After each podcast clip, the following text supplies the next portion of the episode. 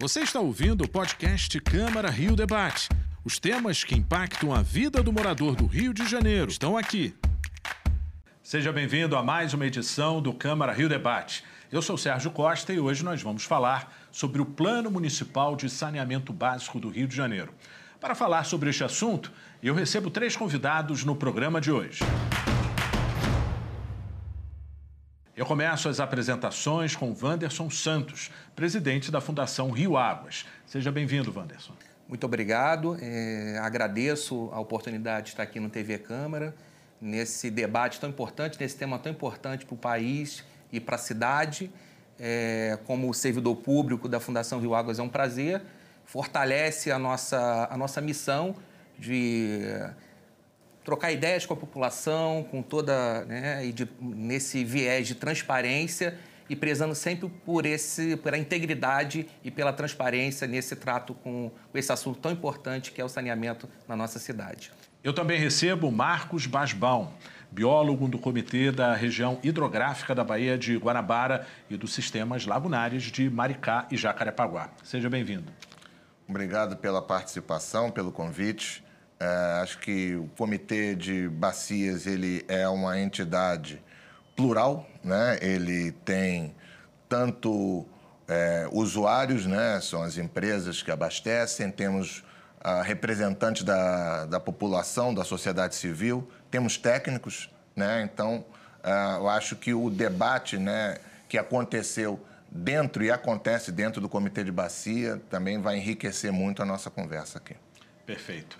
E para completar o time de convidados, a Viviane Japiaçu, professora de Engenharia Ambiental e do mestrado em Ciências do Meio Ambiente da Universidade Veiga de Almeida. Seja bem-vinda. Olá, muito obrigada. agradeço a oportunidade de participar desse debate com os meus colegas aqui de profissão. É, é, um tema que precisa, sim, chegar na comunidade, ser debatido, as pessoas precisam entender qual é o impacto né, das decisões e do que é previsto e estudado no plano para a vida delas, a qualidade de vida, saúde e tudo mais. E formar profissionais que tenham clareza do papel deles nisso é o que a gente faz e é fundamental também. O Plano Municipal de Saneamento Básico do Rio de Janeiro está sendo construído com a participação da sociedade. Consultas públicas ajudam os cariocas a opinarem sobre a universalização do acesso à água potável, à coleta e ao tratamento de esgoto na cidade. Este levantamento de ideias e sugestões vai permitir às autoridades aprimorarem a revisão do Plano Municipal de Saneamento Básico do Rio de Janeiro. O Plano Municipal e o Plano Metropolitano do Governo do Estado serão complementares. A ideia é que sirvam de referência para as concessionárias em atividade na cidade. No caso do município do Rio, é o titular dos serviços segundo o marco legal. Por isso, deve formular a própria política pública. A contribuição da sociedade é importante para ter um raio-x de um conjunto de estruturas básicas necessárias para garantir a eficiência do saneamento básico, item ligado diretamente à qualidade de vida e ao desenvolvimento das condições de vida da população. Bom, Wanderson, eu queria começar justamente explicando o plano né, municipal. A gente sabe que existem impactos, como mesmo foi dito, né, e a gente é, imagina a importância. Qual seria a, a mensagem que você traria para o nosso público? Bem, a importância né, do, do, do, plano municipal, como colocado na, no, no, nosso vídeo, ele é um instrumento de política pública. Né? E a gente passa, né, nesse momento, por muitas transformações no setor, né? Não só em nível nacional, como estadual e no município também. Né? A gente tem aí é, novas concessões, todo o processo de concessão da SEDAI. E esse instrumento, ele, ele vem é, somar, é, a, a contribuir para que a gente possa ter uma melhoria na prestação desses serviços de abastecimento de água e esgotamento sanitário. Serviços esses tão essenciais para a cidade, né? trazendo inclusive metas, indicadores que precisam ser acompanhados né, ao longo da, da, da, vigência desses planos. E a importância de que é, esse plano seja de fato difundido por toda a sociedade para que a gente possa acompanhar e cumprir é, acompanhar o cumprimento de todas é, o que foi indicado em termos de é, indicadores e metas para que a gente tenha, de fato, aí, é, alcançar o nosso grande desafio, que é universalizar os serviços de, de água, de abastecimento de água e esgotamento sanitário até 2033. Né? Eu acho que é o desafio é, da cidade, é o desafio do país para que a gente possa avançar com esses, esses indicadores que são tão ruins ainda no nosso país. Marcos, qual que é a importância, ou seja, como que a população pode sentir a diferença a partir deste plano dentro da nossa realidade, né? De água potável, coleta e tratamento de esgoto. Veja bem, uh, o plano, como o Wanderson colocou, ele vai... É, primeiro, ele vai fazer um diagnóstico da situação, né? Como, uh, depois, ele vai em cima desse diagnóstico, ver as principais carências para fazer propostas. Né? Então, ele vai ajudar a pressionar a, a, o saneamento, né? os investimentos de saneamento dentro da nossa cidade. Eu acho que talvez aí entre a grande contribuição da, do Comitê de Bacias, porque ele, na verdade, ele representa todo o escopo da sociedade. Né? Você tem é, o usuário, é, a empresa que está atuando no local. Você tem técnicos né, dos diversos é, órgãos, como por exemplo da própria Rio Águas, e você tem a, representantes da sociedade civil, organizações não governamentais que vivem naquele território. Né? Então, do momento que você traz a discussão, como, como ocorreu né, a discussão do, do plano para dentro do comitê de bacia, você primeiro você vai enriquecer essa discussão, você vai aumentar a legitimidade e você vai amplificar o poder dele chegar a atingir a várias camadas da nossa sociedade. Viviane, qual que é a contribuição da sociedade nessas consultas públicas? Ou seja, como que ela uh, ajuda dentro desse processo? É na consulta pública que a sociedade tem a oportunidade de observar o que está sendo construído ainda, que não foi efetivado, né? e trazer suas posições, é, colocar ali o que ele está sentindo falta, então, se não está representada a área dele, o que está faltando, quais são as sugestões ou quais são os questionamentos mesmo, para que ali é, possa passar por uma revisão, uma complementação né? e incluir é, elementos que eles sintam a necessidade. Mas, para isso, é preciso é, entender minimamente o que, que é o plano, né? É, como que isso impacta a nossa vida. Então, eu, eu entendo que um grande desafio para a gente conseguir uma maior adesão nessa participação, que mesmo na consulta pública muitas vezes fica limitada mais aos especialistas ou a esses grupos que já participam recorrentemente e que de fato representam a sociedade. Mas cada cidadão poderia de alguma forma se né, é, tomar parte disso um pouco. E aí eu acho que, por mais que já tenhamos avançado, precisamos pensar em formatos mais dinâmicos para essa participação na consulta pública. Wanderson, a gente sabe que muitos municípios não têm acesso a um plano, né? Ou seja, qual que é a situação do Rio em relação ao restante do país? Nesse momento a gente tinha um plano, né? Era um plano de 2011, um plano antigo, e é, a gente precisava fazer essa revisão, né? Em função de tudo que, de todas o que aconteceu nesse período e, e a própria lei determina que essa revisão seja num prazo de 10 anos. Obviamente que o plano é, é algo vivo, né, que a gente está sempre visitando e modificando. É, e a gente, agora, né, com toda essa mudança na prestação de serviço na cidade, né, e, e agora também recebendo o plano, os planos diretores que, das concessionárias que assumiram as, a, essa, nova, essa nova prestação de serviço na cidade, esse plano vai contribuir é, sobremaneira para que a gente possa ter aí, de fato, é, metas e indicadores consistentes na melhoria da, da, da prestação desse serviço tão importante para a cidade. Marcos, é, aproveitando a sua experiência aí de monitoramento aéreo, dentro de tudo que você já observou, a gente é, imagina que é um problema que acaba puxando o outro, né? ou seja, a habitação é, com problema acaba puxando a falta de saneamento básico, ou seja, por que, que a gente ainda convive com esse direito tão básico sendo descumprido, na sua avaliação? Olha, eu acho que se a gente for começar, vem, né, começa um pouco mais lá para trás com a necessidade é, da população sair da onde ela está, geralmente ir para os grandes centros, né? Quando chega no grande centro, chega, enfim, na maioria das vezes, carente, necessitando é, de um emprego, é, vai para um local é, com poucas condições de recebê-lo com um mínimo de dignidade, né? Então você vê, infelizmente, aí as é, proliferações aí de, é, de favelas, né? É, com péssimas condições de abastecimento de água e principalmente de saneamento, né? E aí você vai é, tirando um mínimo de dignidade da pessoa que já teve que se deslocar do seu território, buscando aí uma situação melhor da vida, e quando ele chega num grande centro, infelizmente o que ele vê é uma situação talvez até pior do que ele enfrentava antes.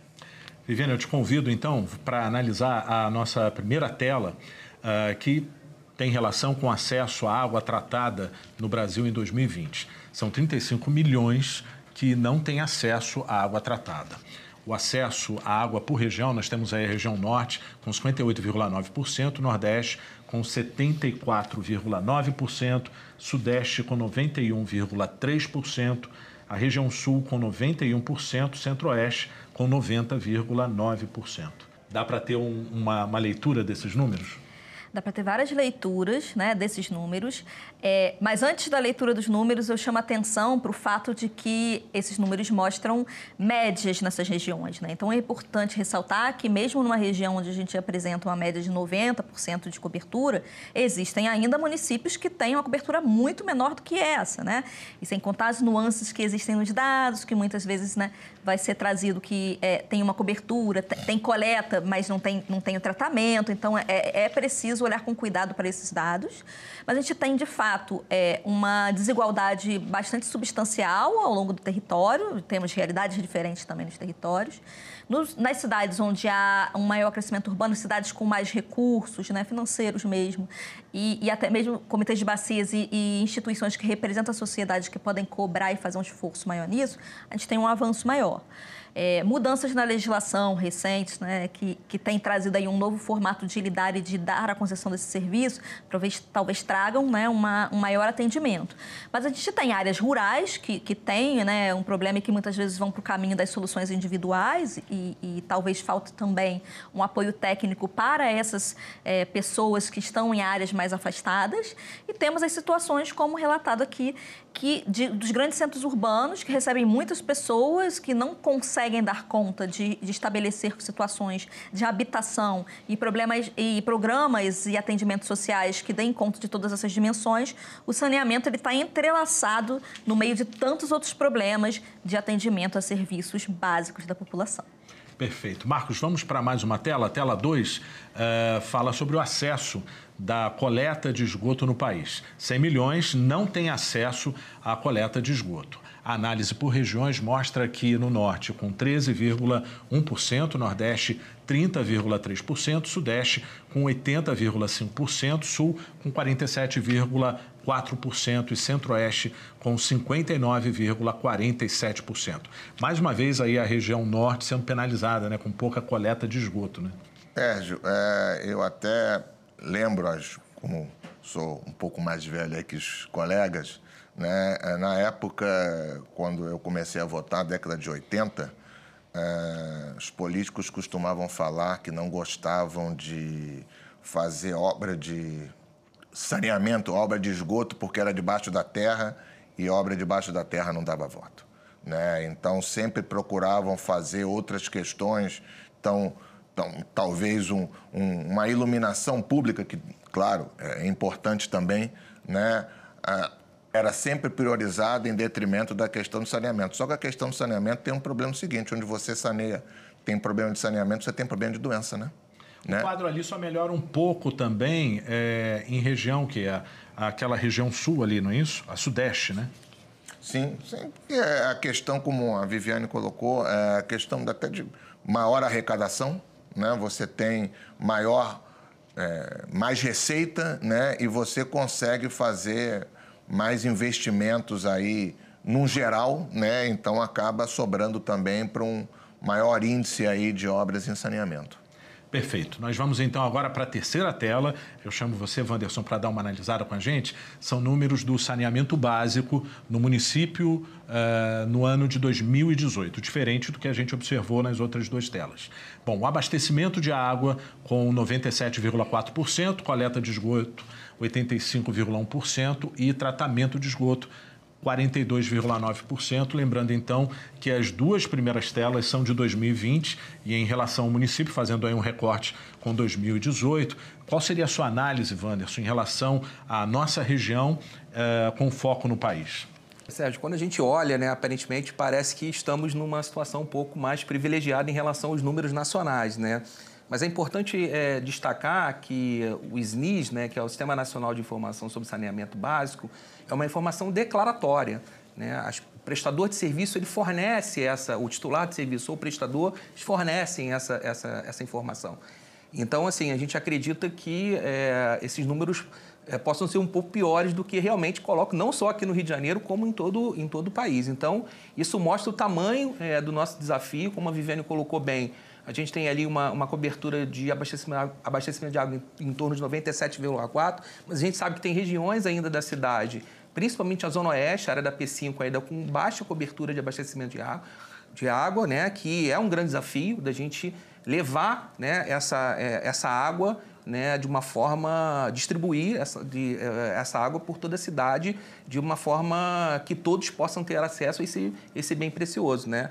E, na verdade, corrigir, né? Porque a gente, né, hoje, grande parte do nosso abastecimento vem do Guandu, muito próximo da região oeste da cidade, e a gente consegue levar essa água para outras áreas da cidade e não consegue servir a Zona Oeste com qualidade. Então, isso mostra o tamanho do nosso desafio.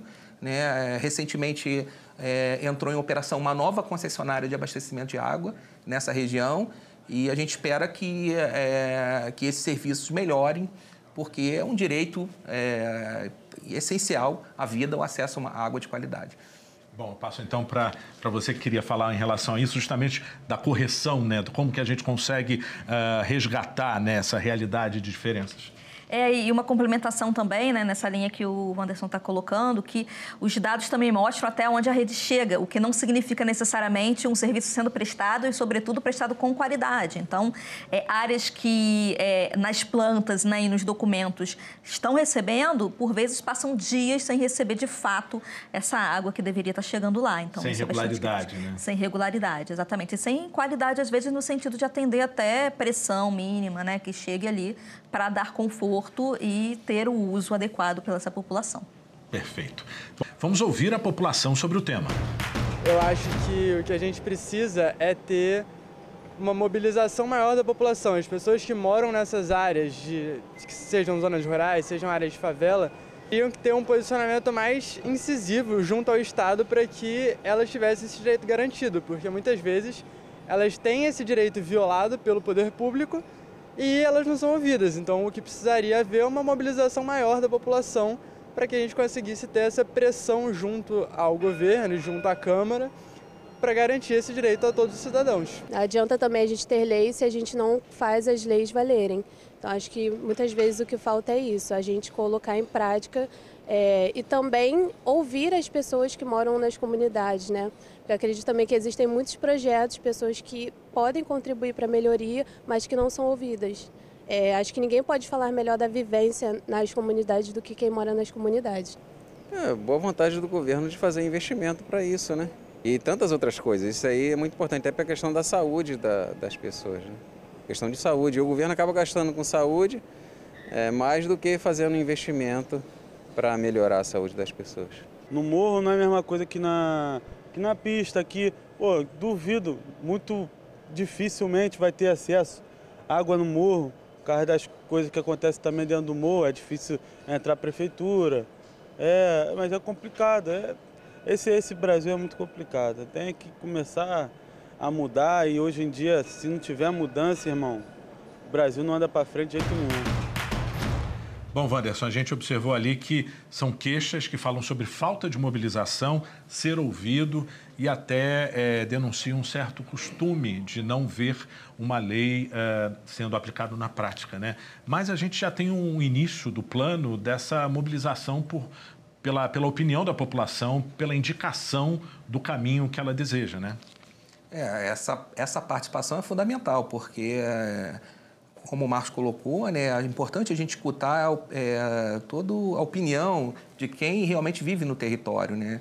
Importante destacar que esse plano, é, ele, ao meu ver, ele foi inovador porque, além da gente ter essa participação direta né, da, do, dos comitês de bacia, com essa representação tão plural né, de usuários, prestadores de serviço e da sociedade civil, também contou com aporte financeiro. Né? Então, isso aí é uma coisa é importante construir, desde, foi construído desde o início essa participação é, direta com a sociedade, onde também aconteceu é, consultas públicas, né, audiência pública realizada recentemente também, com ampla participação da, é, da população.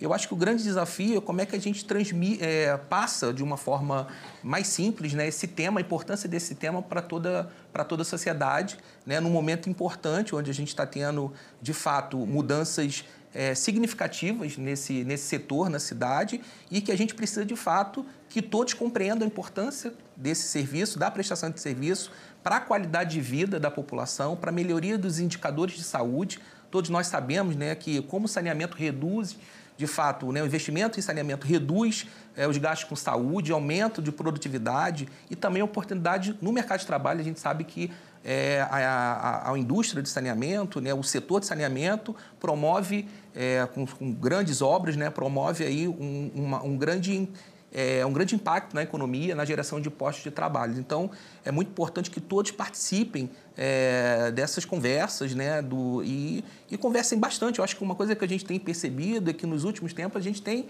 é, em função né, da, da, concessão da SEDA, esse assunto tem é, realmente aparecido mais nas conversas. Né? E em relação à prestação das áreas é, de comunidades irregulares, né, é, eu acho que assim, a gente é, o nosso grande desafio é fazer o saneamento, levar a universalização e não deixar ninguém para trás. Né? Então, a gente tem uma preocupação é, muito grande na qualidade de prestação dessa prestação de serviço também nessas áreas é, menos favorecidas, né? onde a gente sabe que existe uma carência maior da prestação desses serviços.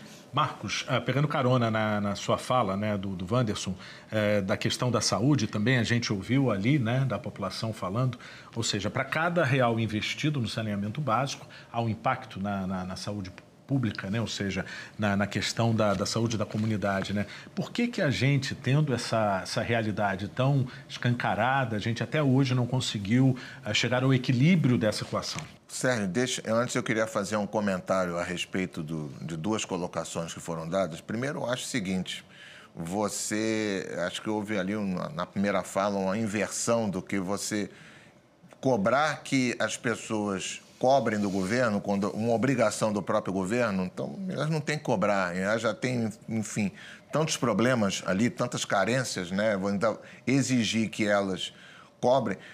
Tem a questão, quando você está falando da, da, da, saúde, tem um terceiro ponto também, que também tem a ver, é a questão da educação, né? Porque você não tendo uma educação adequada, você, é, a pessoa talvez não saiba, né? Ela vai sentir quando ela, talvez ela não consiga associar a doença que ela pegou no, pesando, pisando no esgoto, né, com o problema da falta de saneamento, com a carência. Então, começa com uma educação deficiente, da educação deficiente, você, a falta do saneamento causa problemas de saúde, né, efetivamente, né, e aí vai virando aquele, a, a, a, uma, o, o cachorro correndo atrás do rabo. Né? Então, você tem que começar em algum lugar. Então, é, é, talvez nesse momento onde você tem, pelo menos no Rio de Janeiro, a, a iniciativa privada que a gente espera né, seja um, passe a ser um diferencial nessa questão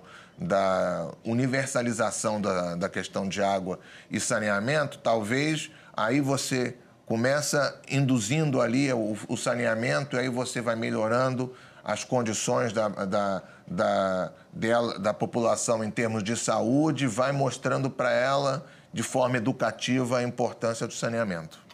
É, Viviane, você com a sua visão acadêmica, né, a responsabilidade de formar profissionais que vão ter esse desafio nas próximas décadas, fico imaginando é, por onde passa essa discussão, onde vocês, é, o que, que fomenta esse sonho de mudar essa realidade? Nossa, coisa beça. Acho que começa por trazer também para a formação dos profissionais é, visões que, que não se limitem às soluções tradicionais, que obviamente muitas vezes são necessárias, mas que precisam também ser complementadas. Então eu trago aqui, por exemplo, a necessidade da gente pensar em possibilidades com soluções baseadas na natureza, com soluções que às vezes, é, para, principalmente para os locais que é mais difícil levar né, essas soluções tradicionais com, com a rede, a gente pensar em soluções assim. Por outro lado, né, com, conectando com a fala né, sobre educação, é, passa pela educação básica mesmo, e aí é, principalmente como a gente está no momento da iniciativa privada entrar nessas concessões, acho que pensar em como que a iniciativa privada pode é, trabalhar em parceria com, com, também o sistema de educação, né, com todas essas, essas pastas do governo que tem uma interação com a questão é, do saneamento e ambiental, para desenvolver propostas e recursos que possam levar isso para dentro da sala de aula de forma mais efetiva. E, por fim, divulgação científica, que é produzir materiais e recursos que possam levar para a população com uma linguagem mais fácil e simples essa temática. Wanderson, a gente olhando o tema né, para a população, às vezes fica um pouco distante, um tema um pouco árido, embora faça parte do dia a dia. Eu queria que você trouxesse para a gente algo mais palpável no que diz respeito às conquistas deste plano e talvez prazos, ou seja, quando que a população pode sentir alguma melhoria. Você já traçou aí uma data, né, 2030. Assim, a gente tem vários compromissos, né, em relação a isso. O Rio de Janeiro é um celeiro de discussão ambiental, né, desde da, da Rio 92, enfim. Eu queria que você é, analisasse uh, uh, como que a gente pode trazer uma boa notícia aí para a população. Bem, Sérgio, eu acho que diante de todos os números que nós vimos, né, não só aqui na cidade como no país, né, está colocado aí o grande desafio. Né, eu, eu falo um pouco que é o desafio da nossa geração, né, de, né, existe um pouco de ceticismo né, quando se fala de todos os planos, de tudo que se tentou fazer na cidade e no estado. Então, acho que um pouco da descrença e da, da falta de crédito da população em relação a isso é, vem um pouco daí, mas a gente precisa acreditar né, nesse, nessa nova fase que a gente realmente está é, tá vivendo. Né? Eu, eu sempre coloco que o nosso papel é contribuir para que tudo aconteça da melhor forma e que a gente avance é, de fato com esses, com, é, com esses indicadores. Né? E a grande verdade, a gente, é, a gente vem falando muito sobre a, prestação de serviço e não importa se a prestação é, é pública ou privada, se é feito pela prefeitura, pelo Estado ou por uma, pela uma empresa, eu acho que o mais importante é que a gente tenha, de fato, é, um, uma prestação de serviço que, que atenda né, os anseios da sociedade né, e, e, e que realmente leve aí os benefícios que, que a gente, de fato, espera é, é, com uma melhoria da qualidade de vida, com uma melhoria dos indicadores de abastecimento de água e de esgotamento sanitário. Então, assim, é um grande, é um grande desafio que a gente tem. Né? A gente tem metas arrojadas até 2030, que se levar 90% de esgoto tratado e 90, 100%, quase 100% de água tratada para todos os brasileiros, né? Então, quando a gente olha mais uma vez, a gente vê o tamanho desse desafio. A gente tem aí 10 anos, 11 anos para cumprir é, obviamente, a gente tem que estar tá fazendo o nosso papel aqui. O plano municipal é, o, é, é um instrumento que orienta esse, esses investimentos e a gente vai agora cobrar né, por parte dos prestadores de serviço que esses indicadores, que essas metas de curto, de médio e longo prazo é, sejam é, de fato alcançadas para que a gente tenha aí é, é, de fato alcance aí essa, essa tão é, sonhada universalização. Marcos, é, muito se fala dos desafios, são amplos, mas a gente tem a questão do desperdício. Né? Em 2020, é, num país de cada quatro, é, entre 10 litros de água tratada, né, é, são precioso, né, se perde entre a estação de tratamento e o consumidor. A gente pode ter uma leitura desse, desses números aí? Sim, bom, primeiro queria fazer um, um complemento ao, ao, à fala do Wanderson, no sentido de que é, o, o, plano ele eh, chegou num momento aí talvez privilegiado para a população do Rio de Janeiro, no sentido que você tem esse processo de concessão da SEDAI, onde você está colocando a discussão do saneamento talvez de uma forma maior, mais amplificada do que você tem num local onde o saneamento continua com o poder público. Você mudou o agente, né? Você passou do poder público, você é, a parte do tratamento do esgoto para a iniciativa privada e, e, querendo ou não, esse debate ele, ele ampliou aqui dentro. E sobre a questão do desperdício, é, enfim, existe muito, né? Acho que também, voltando um pouco, aproveitando a Viviana aqui, é, tem a questão da educação, né? tem a, a questão de não entender a questão da, da, do, da importância, né? Então você tem da, da, da água chegar ali talvez é, antes de, de, de, outras obrigações do poder público, né? E aí você tem questões que acontecem por falta de educação, maus tratos, vandalismo, né? Causados, né, no meu entender, por, um, por uma deficiência na educação, mas, enfim, a questão, o que eu entendo agora, pelo menos no Rio de Janeiro, é que essa questão, né, ela vai ser puxada é, nas comunidades, até por questão de obrigação, as obrigações que o Wanderson falou, é, das novas empresas, a, a questão vai chegar, o saneamento talvez ele chegue na, nas comunidades, em quem precisa, talvez a, até antes do que a saúde e a educação né? porque a, os governos, mal ou bem, né, deveriam fazer isso para ontem, mas eles não têm uma data num contrato dizendo que você tem que chegar ali até 99% em 2033. Né? Então, eu acho que o saneamento no Rio de Janeiro, nesse caso, e aí o plano tem a vantagem de você poder oferecer para essas eh, novas empresas um norte, um caminho a ser seguido. Olha, eu já fiz o diagnóstico, você tem essa uh, carência neste local. Então, vai ser um, um subsídio muito importante para ajudar a atuação das empresas. Então, Viviane, a gente pensa aí na segurança hídrica, na preservação do meio ambiente. Uh, resta a esperança de que uh, seja uma ferramenta estratégica para a gestão das prefeituras, né? Sem dúvidas. Né? Se a gente pensa na Agenda Global para a Sustentabilidade, Agenda 2030, tem lá os 17 ODS, são objetivos globais para chegar lá. E os temas são interconectados. Então, não dá para falar em, em, saneamento, né, em água saneamento, sem pensar em, no quanto isso impacta o meio ambiente, a qualidade da água, a biota que vive daquilo tudo, né? E como que a gente está lançando os nossos esgotos no lugar onde a gente vai coletar água para poder beber. Então, esse pensamento cíclico também tem que ser trabalhado na dimensão da educação né, e da cidadania. E e acho que vem para cá também mais um elemento, trazendo para a questão tanto das perdas de água, né, que foi falado, quanto da participação, que é pensar em como é que a gente pode inovar e trazer as novas tecnologias, as novas formas de fazer as coisas que estão aí né, no mundo para dentro desses processos, processo de participação, do processo de monitoramento, do processo de questionamento. Então, é, essa aproximação também com as instituições que estão fazendo, né, seja startups ou instituições de ensino, acho que também é algo importante para a gente conseguir fazer essa conexão. Perfeito, então. Muito obrigado, então, por todas essas conclusões. Olha, foi um prazer conversar e debater sobre este assunto com vocês. Eu agradeço a presença de todos aqui no programa e obrigado a você pela audiência. Você também pode acompanhar o conteúdo deste programa e muitos outros nos podcasts da Câmara, na sua plataforma de áudio favorita. Veja também outras notícias nas nossas redes sociais em Câmara.rio. O Câmara Rio Debate de hoje fica por aqui. Até a próxima. Tchau. Você ouviu o podcast Câmara Rio Debate? Acompanhe as notícias sobre a Câmara do Rio em nosso site câmara.rio e nas nossas redes sociais, arroba Câmara Rio.